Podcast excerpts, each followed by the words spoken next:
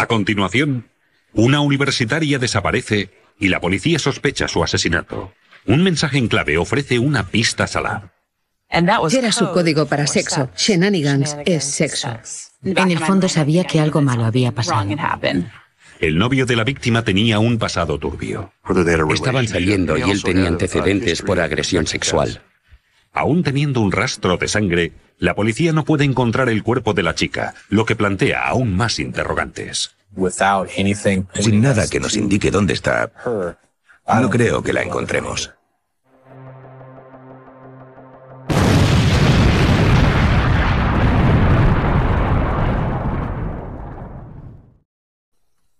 Muchos estudiantes de la Universidad de Nebraska trabajan durante el año para pagar sus gastos o incluso clases.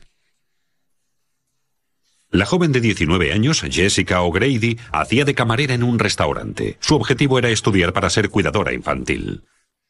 Empezó especializándose en estudios sociales y luego también trabajó en una guardería. Cuanto más trabajaba, más cuenta se daba de que adoraba a los niños y decidió ser profesora. Cuando su segundo curso estaba a punto de terminar, Jessica lo celebró con sus amigas y planearon las vacaciones de verano. Jessica estaba con sus amigas aquella noche. Pidieron unas pizzas, vieron unas pelis. Recibió un mensaje, probablemente un mensaje de texto, y les dijo que salía a hablar con Chris. La gente siempre lo dice y nunca lo hace. Chicas, creo que voy a casa de Chris. ¿En serio? ¿Vas a su casa? ¿Vas a casa de Chris? Luego se metió en el baño, se duchó, se arregló y se fue a su casa. Todas creyeron que Chris era Chris Edwards, el compañero de Jessica en el restaurante y de estudios en la universidad. Estábamos un día en el restaurante y le señaló, de modo que nadie pudiera verla, y así pude echarle un vistazo. Y se la veía tan contenta. Jessica salió de su apartamento sobre las once y media de la noche, y esa fue la última vez que la vieron. Dos días después, sin haber vuelto a casa y sin responder a las llamadas de teléfono, sus amigos y familiares avisaron a la policía. En el 98% de los casos, cuando recibimos una denuncia por desaparición, podemos determinar en las 24-48 primeras horas que no han desaparecido realmente. Les localizamos. Pero este caso era distinto.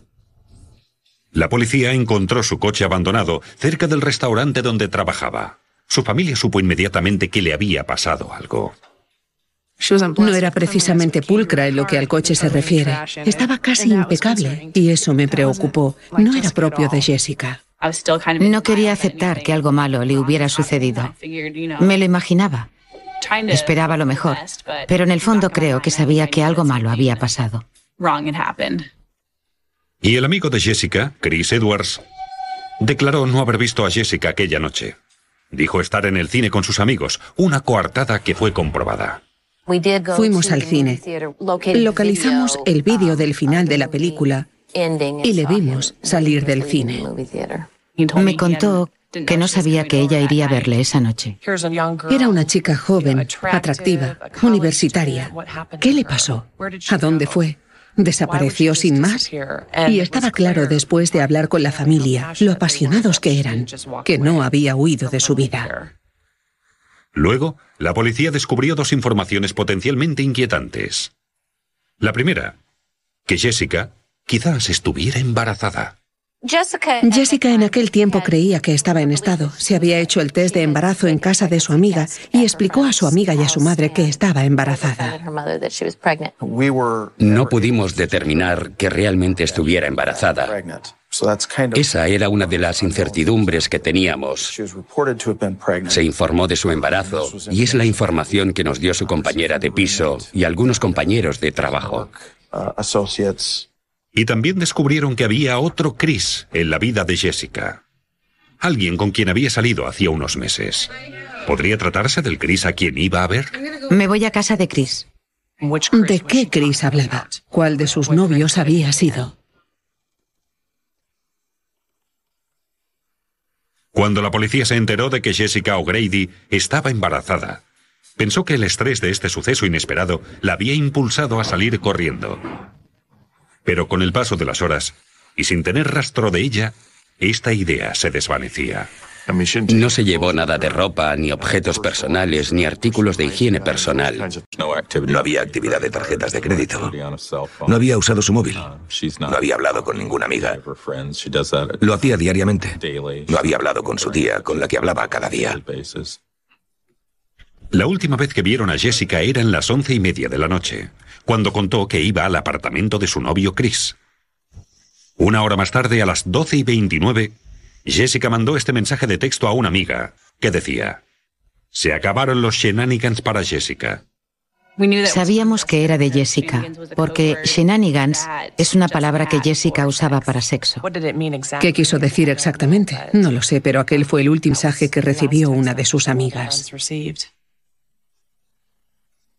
Los investigadores quisieron saber en primer lugar desde dónde había mandado el mensaje, y podían saberlo por la localización de las torres de repetición. Algunas de las compañías telefónicas solo guardan los mensajes de texto durante 24 horas o un periodo muy corto, así que no pudimos recuperar el registro de mensajes. A continuación, los investigadores quisieron saber la identidad de Chris. Las amigas de Jessica suponían que era el chico con quien estaba saliendo, Chris Edwards. Él aseguraba no haber visto a Jessica aquella noche y que estaba en el cine con amigos. Y tenía una entrada y testigos que lo corroboraban. El otro Chris al que conocía era Chris Ryan, un chico con quien había salido hacía meses. Chris tenía un pasado por el que fue necesario registrarle como agresor sexual y evidentemente eso era una señal de alerta. Cumplió dos años y medio de prisión por una acusación de violación y llevaba 20 meses en la calle. Pero también tenía una coartada. No había pruebas de llamadas telefónicas, de ordenadores, de amigos relativos a cualquier contacto con ese otro Chris durante semanas. Los investigadores estaban quedando sin respuestas, hasta que supieron que el compañero de Jessica, Chris Edwards, estaba saliendo con más chicas además de con Jessica y que una de esas chicas, Michelle, también estaba embarazada. Jessica sabía quién era Michelle y Michelle también quién era Jessica. Habían trabajado en el mismo restaurante. Chris había contado a las chicas historias diferentes. Chris estaba jugando con las dos. A una de ellas le aseguró que quería estar con ella y que los dos juntos cuidarían del bebé. Y a la otra, Jessica le contó que la otra chica era solamente un ligue pasajero. Los investigadores descubrieron que Jessica ya había informado a Edwards que él era el padre de su bebé y que no tenía intención de acabar con su embarazo. Lo llevaba bien, parecía optimista y decía que todo saldría bien. Cuando supo que estaba embarazada, salió a la calle a comprar varias vitaminas prenatales, cosas que una madre, una madre en estado comenzaría a hacer y eso demostraba su determinación de quedarse con el bebé. Los investigadores decidieron volver a interrogar a Chris Edwards. Cuando hablaron con él sobre Jessica, exclamó algo fuera de lo normal. Curiosamente habló de Jessica tanto en presente como en pasado. Nos pareció que hablar así era muy interesante. Chris Edwards vivía en el sótano de la casa de su tía en un barrio periférico de Omaha. Su cuarto tenía una entrada independiente, de modo que iba y venía a su aire. Cuando la policía fue a interrogarle, les invitó a pasar. Simplemente querían hablar. No tenían orden de registro. Solo querían charlar de modo informal. Los investigadores le pidieron echar un vistazo. Le preguntaron si había alguna parte de la casa que no quisiera que los investigadores vieran. Dijo, bueno, no me gustaría que mirarais la cama ni mi equipo de acampada. Y es evidente que eso era sospechoso. Sentían curiosidad por saber qué pasaba. Los investigadores preguntaron a Edwards dónde había estado la noche de la desaparición de Jessica. Y repitió que había ido al cine con amigos. Los investigadores hallaron pruebas de que Edwards había entrado en la tienda de Walgreen el día después de la desaparición de Jessica y compró algunos artículos extraños. Alguien, supuestamente Chris, había ido a Walgreen a comprar tres cosas. Témperas, betún blanco y corrector, el tipo de fluido que se usa para corregir. El vídeo de vigilancia de la droguería demostraba sin duda que Chris Edwards y nadie más había hecho aquella compra usando su tarjeta. En el cuarto de Edwards, los investigadores advirtieron que algunas secciones de la pared seca tenían tonos de blanco distintos. Al mirarla con más detenimiento, vieron pequeñas manchas rojas debajo de la pintura.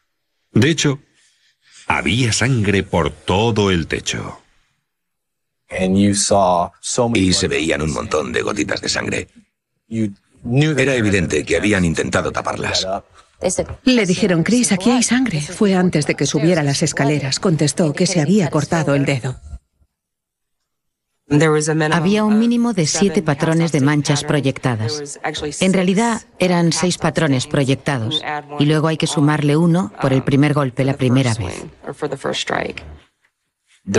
Habían usado pintura y habían usado betún para intentar tapar aquellas manchas, pero había tanta sangre allí que tendrían que haber repintado toda la pared o el techo entero con varias capas para cubrirla. Los equipos de televisión local se enteraron y retransmitieron la búsqueda en directo. De hecho, nos soplaron que el CSI y los investigadores se dirigían al lugar de la búsqueda. Vimos cómo trabajaban en el garaje con las luces apagadas, fuentes de iluminación alternativas especiales que usaban, rociando luminol, todas esas cosas. Probablemente me llamaron hasta 15 personas. ¿Lo has visto? ¿Te habías enterado? Los investigadores también giraron el colchón de Edwards. Estaba cubierto de una enorme mancha de sangre. Se había manchado la funda del colchón y creo que ocupaba una superficie de aproximadamente un metro cuadrado del colchón. Me parece que declaró que era sangre menstrual en el colchón. Y cuando yo lo vi dije, me parece que no. Oh Madre mía, definitivamente había pasado algo y la persona no había sobrevivido a ello. Encontraron más pruebas en otras zonas de la casa. El garaje resultó ser una especie de mina de oro. En la parte trasera del coche, en el maletero, había restos de sangre. En el suelo del asiento trasero había unas tijeras de podar.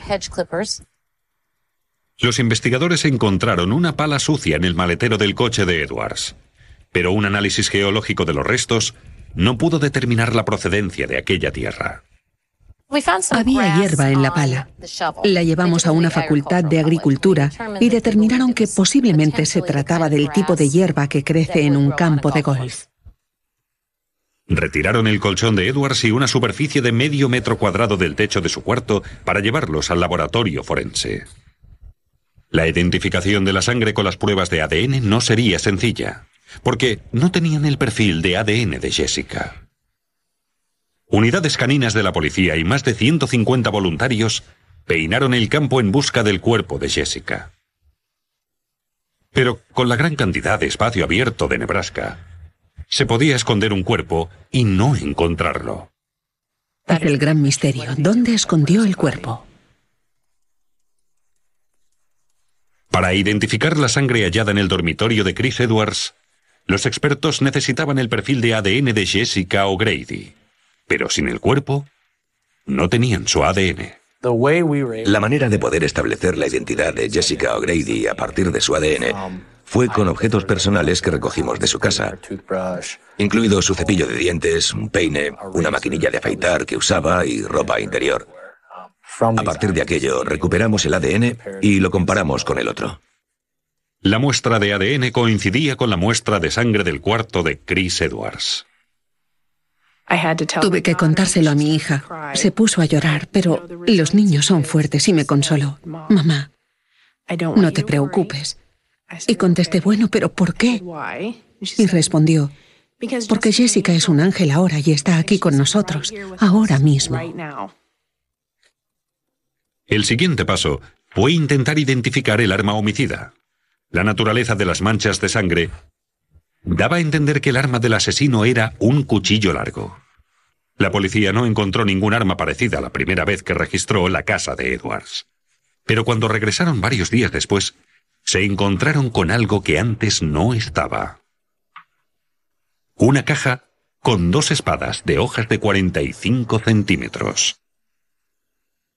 Pensó en esconderlas en el bosque u otro lugar durante unos días, consciente de que la policía registraría su casa y luego las puso de nuevo en el armario. Es una posibilidad. Qué chaval tan estúpido. No podía creer que eran las armas. Las hubiera recuperado. Probablemente pensó que no volveríamos. Las espadas, llamadas espadas de lucha Bangkok, suelen usarse en las demostraciones de artes marciales podrían ser la causa de las máculas de sangre elípticas proyectadas en su dormitorio. En las noticias aquella noche mostraron con detalle cómo era una espada Bangkok. Se me revolvió el estómago. Nadie te prepara para eso. Un cuchillo, una pistola, cualquier cosa, pero no una espada.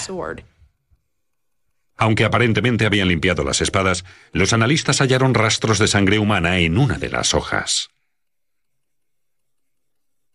La muestra fue mandada a analizar. La sangre era de Jessica. Las células de piel en la empuñadura de la espada también ofrecían un perfil de ADN. Era el de Chris Edwards. No lo asimilé hasta que tuvimos los resultados y vimos que había el ADN de ella en la hoja y el de él en la empuñadura. Fue muy bestia. Con esas pruebas, Chris Edwards fue acusado de asesinato pero continuó negando su culpabilidad. Muchas personas, aunque se las confronte con todas las pruebas que reúnes en un caso, siguen negándose a aceptar que lo hicieron hasta el final. Y así son las cosas. Aún debíamos probar que Jessica estaba muerta y no desaparecida. Si examinamos con sentido común, mirando el colchón y las manchas de sangre, los detectives y cualquiera llegan a la conclusión que fuera quien fuera que sangrase así, no podía seguir vivo. Los fiscales creen que Chris Edwards no tenía intenciones serias con Jessica O'Grady y que al quedarse embarazada empezaron los problemas. Cuando Jess se lo contó, a él no le hizo gracia. Discutieron y más tarde, con el paso del tiempo, pareció calmarse y decidieron reunirse para hablar del tema. Los amigos aseguraban que Jessica no tenía pensado abortar y que la otra novia de Edwards, Michelle, también embarazada en esa época, era la relación más formal de las dos. Estaba enamorado de Michelle y quería casarse con ella. Surgieron muchos interrogantes de aquella relación con Michelle y evidentemente estaba saliendo con Jessica O'Grady a la vez. Y eso con certeza fue un problema para él. La noche del asesinato, los fiscales creen que Jessica y Edwards se comunicaron por mensajes de texto y decidieron encontrarse esa noche hacia medianoche. Según los amigos, Jessica explicó que iba al apartamento de Chris. Aunque Edwards fue al cine con unos amigos aquella noche, la película terminó lo bastante pronto para verse con Jessica en su casa a medianoche. La fiscalía no puede saber qué pasó entre ellos dos, pero seguramente discutieron sobre la situación de su relación. Los amigos de Jessica aseguran que ella sabía lo de su otra novia embarazada, Michelle. ¿Le has preguntado a Michelle si el bebé es... No estamos hablando de Michelle. Lo más probable es que también hablarán del embarazo de Jessica. Lo hemos hecho juntos y saldremos de esta juntos. En cualquier caso, Edward se dio cuenta de que, independientemente de la chica a la que escogiera, debería mantener a dos hijos con su sueldo de cocinero. No, Chris, no.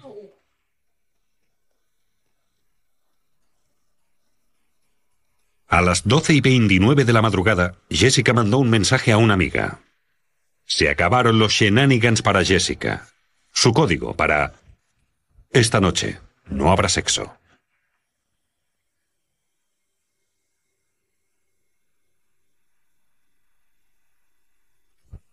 Las pruebas forenses demuestran que Edwards apuñaló a Jessica. Al menos siete veces con la espada mientras estaba en la cama y salpicó con sangre las paredes y el techo. Los rastros de sangre demuestran que Edwards puso el cuerpo de Jessica en el maletero del coche, pero no se sabe a dónde la llevó. En algún momento, cogió el coche de Jessica y lo abandonó cerca del restaurante donde ambos trabajaban. Más tarde, intentó limpiar la sangre del dormitorio, pero había demasiada. Intentó taparla, pero se dio por vencido. Vamos, hombre. Si matas a alguien, te aseguras como sea de que no te descubran. Pero él no lo hizo. Y eso nos facilitó mucho el trabajo. Aunque le ofrecieron una reducción de condenas y revelaba la ubicación del cuerpo de Jessica, Edward se negó a hablar.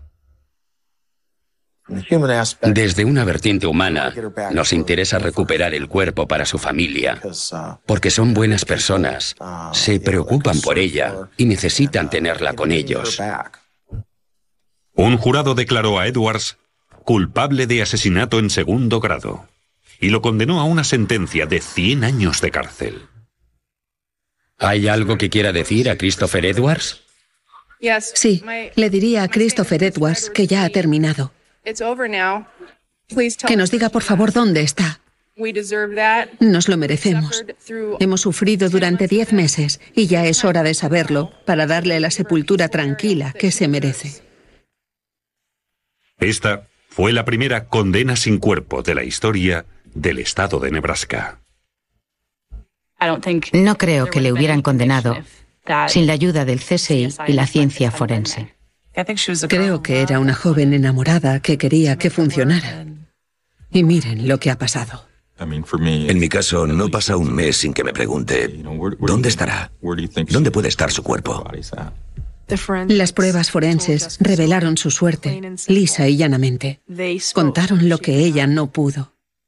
Ya que su cuerpo no pudo hacerlo, las manchas de sangre relataron su historia.